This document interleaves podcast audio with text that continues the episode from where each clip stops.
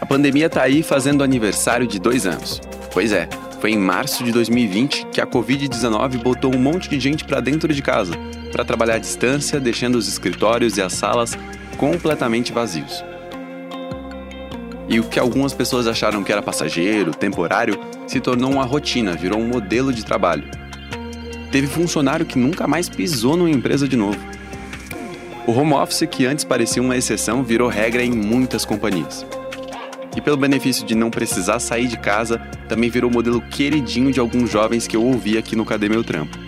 É, o grande ganho para mim foi, além de toda a qualidade de vida e de você conseguir uh, ter uma flexibilidade muito maior na sua jornada, é, foi estar perto da família. Eu acho que para mim esse é, o, esse é o principal motivo. Para o Lindenberg Vidal, de Fortaleza, no Ceará, possibilitou que ele trabalhasse numa empresa de São Paulo, mesmo não estando fisicamente na cidade. Já Caroline Siconello até mora em São Paulo, mas economiza muito tempo com essa rotina. Que eu consigo fazer as minhas obrigações tranquilamente e ainda conseguir trabalhar e estudar.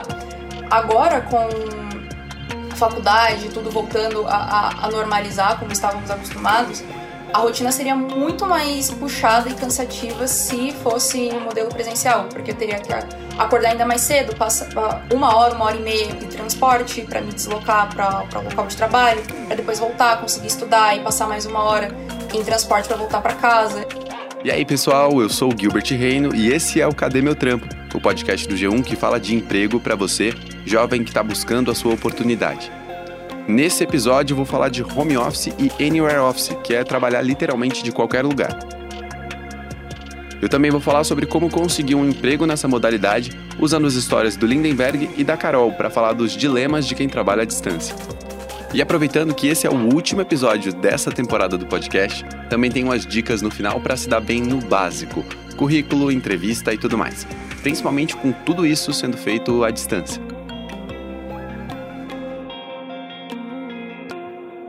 Sabe que apesar de eu estar dentro do público que gostaria do home office, os jovens, né? Eu não sou o maior fã. Isso porque eu gosto muito de interação social, de verdade. Sabe aquela fofoca, o cafezinho na firma? Eu não vivo sem. Mas não é assim para a maioria das pessoas. Muita gente que está voltando para o presencial agora não está gostando tanto assim. Tem uma pesquisa divulgada pela consultoria Robert Half no começo desse ano sobre home office. E a pesquisa mostra que essa galera que está voltando tem várias questões. A maioria, uns 60%, acabam se preocupando com o desgaste do deslocamento. Essas horas que a gente passa no trânsito, sabe? Outros 55% se preocupam com a readequação da rotina, já que o home office permite uma jornada muito mais flexível e programar atividades tanto no começo quanto no fim do expediente. Esse levantamento mostra um pouco de como está o cenário agora e como isso deve ficar. Metade das empresas ainda vai aderir ao home office em 2022, mas naquele regime híbrido, um pouco em casa e um pouco no escritório. Apesar disso, com a melhora da pandemia, cerca de 28% dessas organizações vão retomar o regime presencial por completo só 8% vai permanecer completamente no trabalho remoto. E cá entre nós, né, tem várias funções que dá para fazer de casa. A do Lindenberg é uma delas. Ele é analista de dados em uma empresa de tecnologia e o home office não faz só com que ele não precise se deslocar, mas que ele consiga trabalhar de outro estado.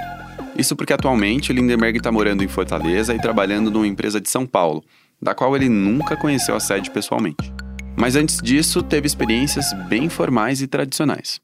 A minha primeira experiência corporativa de trabalho foi no banco, bem tradicional. E a rotina de trabalho era aquela rotina que todo mundo estava acostumado antes da pandemia. Era um trabalho presencial, de camisa, calça social, sapato social. É, era aquela jornada bem típica de escritório, com, na baia, com todo mundo presencialmente. Cara, e como que começou essa relação com o trabalho à distância? Foi por causa da pandemia mesmo? Depois de dois anos que eu estava no banco, em 2020 começou a pandemia e o regime presencial foi suspendido por três meses. E aí, logo depois que passou o primeiro, primeiro pico da pandemia, é, a empresa pediu para que nós retornássemos né, para a nossa jornada presencial. E acabou que eu não concordei com esse posicionamento, porque eu faço parte do grupo de risco. Então, eu, por opção própria, decidi continuar com a jornada em casa, mesmo com, com, com risco de ser eventualmente desligado. mas depois de desses oito meses, é, a narrativa acabou ficando um pouco mais forte, né? A narrativa de voltar ao trabalho presencial. E aí eu tive que retornar para a sede. E nesse momento eu comecei a repensar um pouco as minhas prioridades. E aí foi aí que eu decidi voltar para Fortaleza para aproveitar um pouco mais tempo com a minha família e também procurar oportunidades de trabalho que se encaixassem nessa nova modalidade. E aí você topou o risco de procurar esse trabalho à distância? Como é que foi isso? É, eu acho que o, o primeiro a, primeira coisa que eu comecei a procurar foi empresas com cultura que eu me encaixasse. Eu acho que uh, isso estreitou bastante a lista de possibilidades, porque eu saí com a relação muito desgastada do local onde estava trabalhando, justamente por causa desse dessa obrigatoriedade de, dessa jornada padrão. Então, eu tinha certeza que se eu fosse mudar de, de, de trabalho, eu teria que mudar para uma empresa que tivesse a mesma, a mesma visão e o mesmo direcionamento, não só com relação ao home office, mas também é, outros direcionamentos é, pessoais. Além da questão do grupo de risco, da comorbidade, por que, que esse estilo de trabalho foi tão bom para você?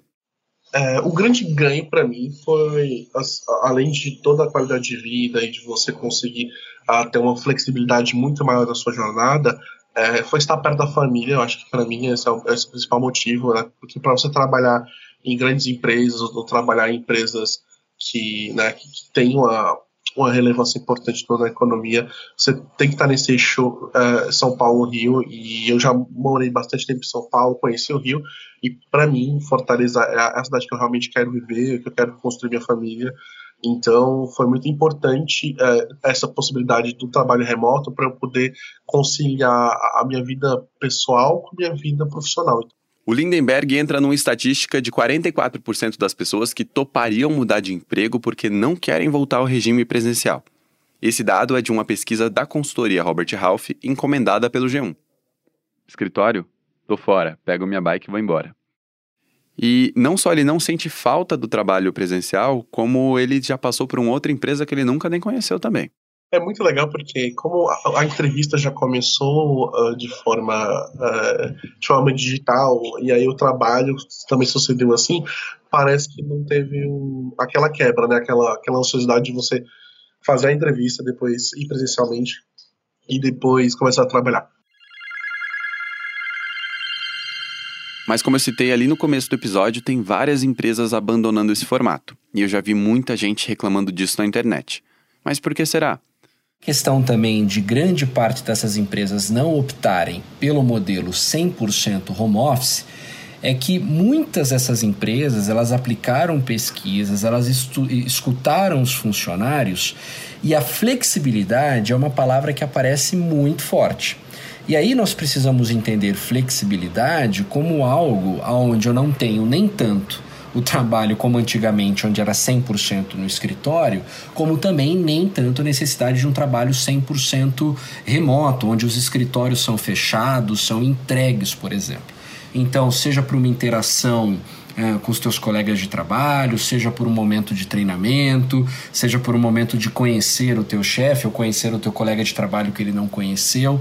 Então nós também precisamos entender que essa flexibilidade ela tem esses dois pesos. É muito importante citar que não estamos falando de obrigação, né? Poxa, o profissional tem que ir uma, duas vezes bater o ponto no escritório. Não é isso que a pesquisa aponta. A pesquisa aponta que o profissional gostaria de ter um espaço aberto para quando ele entender que é necessário, ou ele entender que uh, faça sentido, ele ter essa possibilidade, essa flexibilidade de ir para o escritório.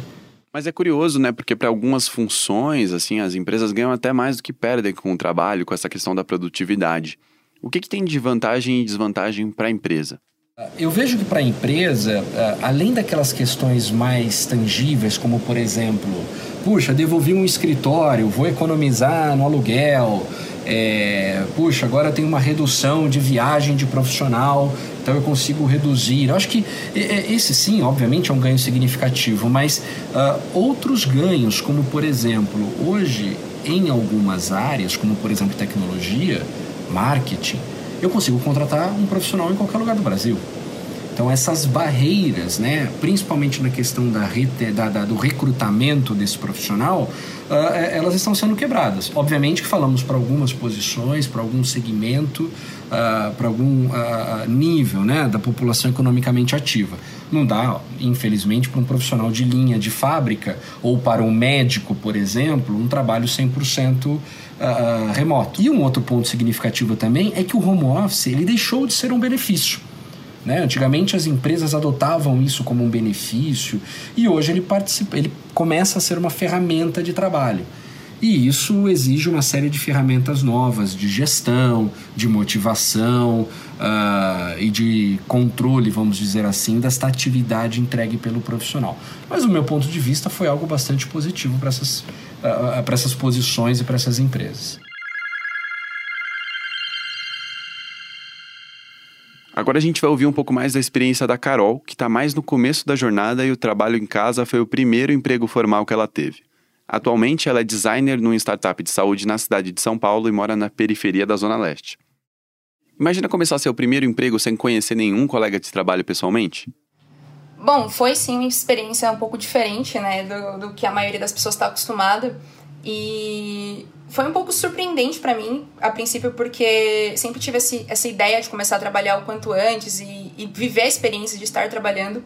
E começar em modelo home office foi diferente, pra, porque justamente tem essa questão de lidar com as pessoas, interagir com as pessoas, aprender é, no escritório, trocando e aprendendo informações. Tem alguma coisa do trabalho presencial que você sente falta? Assim, que ponto o home office é mais desafiador? O que eu acho mais desafiador, eu acredito que no primeiro momento é muito quando você começa às vezes ter algumas dúvidas e às vezes você não tem aquela pessoa do lado para você chegar e conseguir conversar. E Carol, você deu de cara com a pandemia, né? Logo quando você precisava muito de uma primeira experiência de trabalho e tudo mais. Como é que foi ter que buscar esse emprego com toda esse essa barreira da distância? Ah, foi um período bem difícil, né? A pandemia, quando ela chegou, assim, acabou transformando muito a vida de muitas pessoas e impactando muito. É, então foi muito difícil a busca por emprego e eu tava procurando por plataformas online mesmo, voltadas para buscar emprego.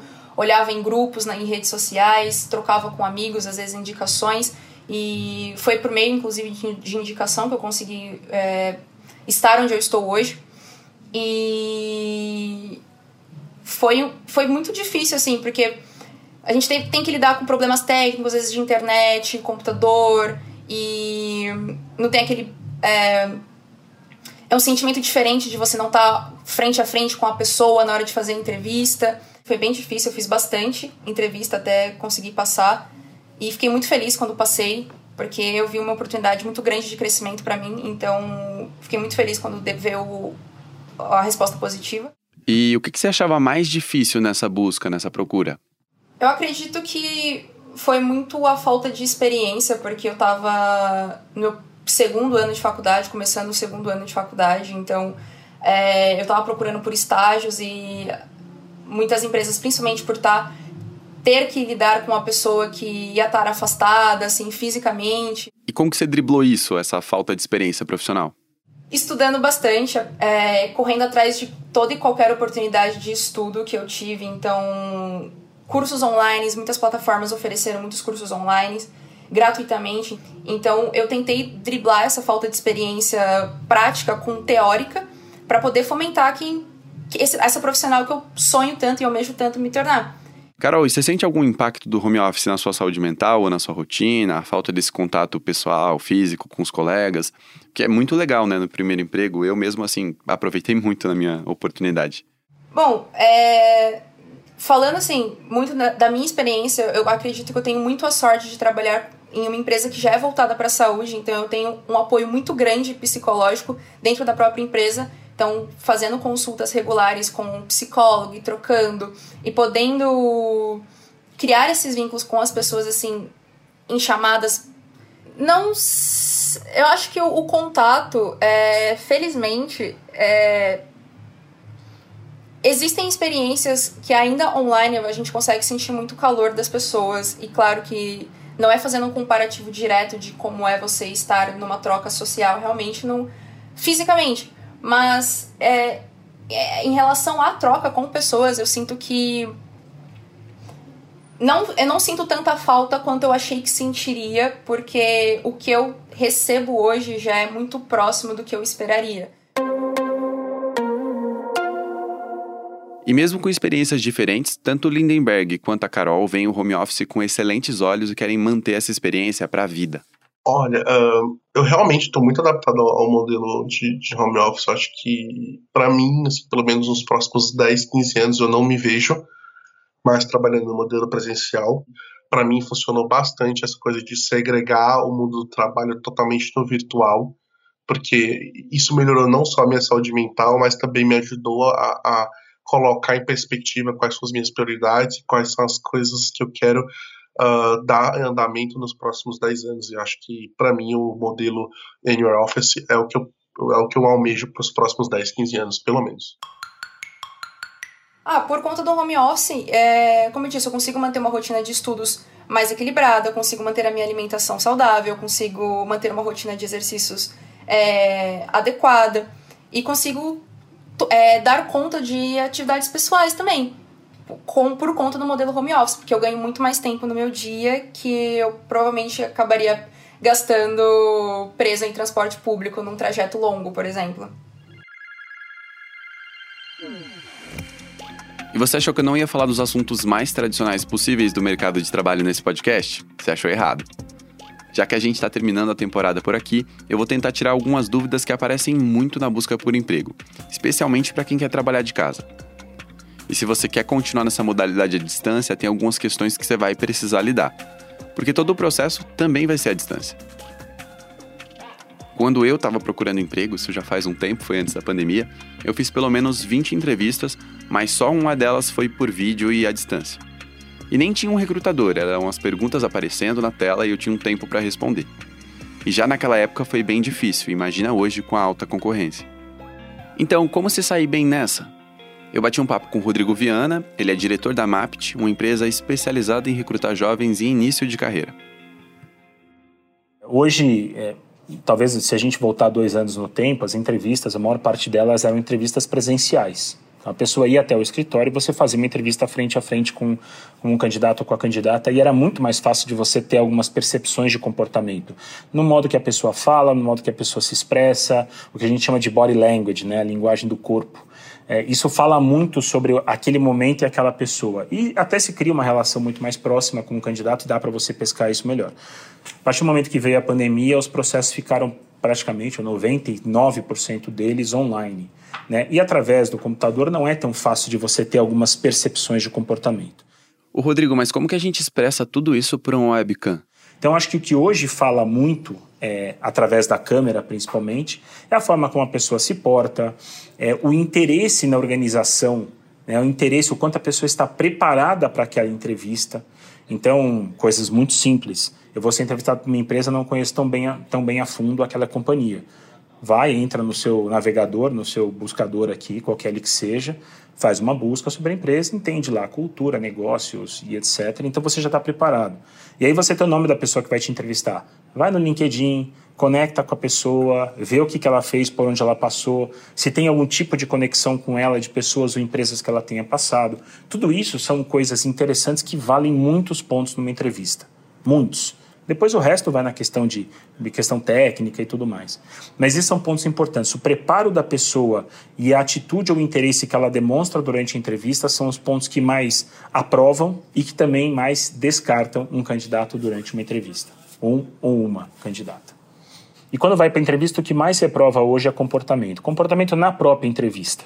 Né? Então, muitas vezes a pessoa uh, não se porta bem, acaba tendo uma postura inadequada, acaba tendo uma atitude ou uma fala que não faz sentido é, acaba muitas vezes estando realmente muito ansioso ou muito nervoso, e isso acaba gerando também um problema é, no bate-papo. Então, em geral, o que reprova hoje é comportamento, são o que a gente chama de soft skills. Né? O hard skill, na verdade, que é o técnico, ele reprova mais por uma questão de necessidade técnica da empresa. O comportamento reprova porque muitas vezes você não tem o comportamento ou os valores adequados à cultura daquela organização, daquela empresa. Essas ferramentas de formulário e dinâmicas online já começaram a ser usadas bem antes da pandemia. Mas agora veio para ficar. Mas como que ficam os métodos tradicionais? É por isso que eu perguntei para o Eduardo Migliano, da 99 Jobs, como que fica currículo, por exemplo. Ele está à frente de uma empresa que faz vários processos seletivos bem modernos, mas não dispensa o bom e velho currículo. O Eduardo, por que, que o currículo ainda é importante nesse processo de busca de emprego, tendo todos esses formulários, essas planilhas que você tem que preencher né, nos sites? E a pergunta crucial, a pergunta de milhões: como fazer um bom currículo? Gil, ainda é super importante você ter o seu PDF que demonstra quem você é, vamos assim dizer, na fila do pão, é super importante. E a coisa mais importante seria o seguinte: na página de recrutamento da empresa, ou até mesmo quando te deram lá a formalização do qual que é a sua descrição de trabalho, tem nada a ver com o currículo. O currículo você tem que vender a tua história. Então você tem que colocar no seu currículo quais foram as suas conquistas. Então, exemplo, quando você coloca uma descrição de conquista, você não vai colocar só o que você fazia, mas você também coloca quais eram os temas do qual você abordava no seu dia a dia de trabalho, quais eram as, o nível de pessoas que você interagia, né? Quem eram as, as parcerias que você tinha que construir. Isso tudo dá sim para colocar dentro de um currículo e ajuda muito na hora da pessoa identificar que você é um profissional que faz sentido para continuar contando histórias é, com ela dentro das empresas das quais elas vão trabalhar. Muita gente que vai ouvir o podcast vai pensar: poxa, eu não tenho experiência, então o que, que eu coloco no currículo? A nossa vida ela é, é pautada em algumas conquistas que a gente tem.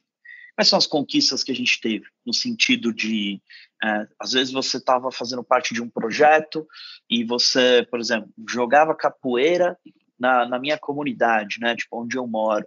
E aí, de repente, tipo, eu comecei a gostar tanto daquilo que aquilo passou a ser um, um, um, trabalho voluntariado, onde eu tinha lá um grupo de 10 pessoas que eu acompanhava é, na capoeira.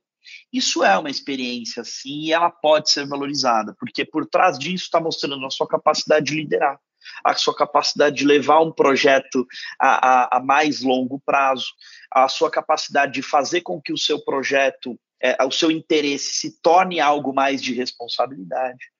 Então, todo mundo tem uma conquista. Cara, tem gente também que diz que não tem retorno das entrevistas de emprego, né? Principalmente essas à distância. Vale a pena cobrar um feedback, assim? E como pedir sem ser inconveniente? Cobra o feedback, primeira coisa. É, eu acho que a empresa que abre um processo seletivo, ela tem, ela tem que ter a responsabilidade de te dar um feedback, mesmo que seja um e-mail, mas ela tem que te dar um feedback.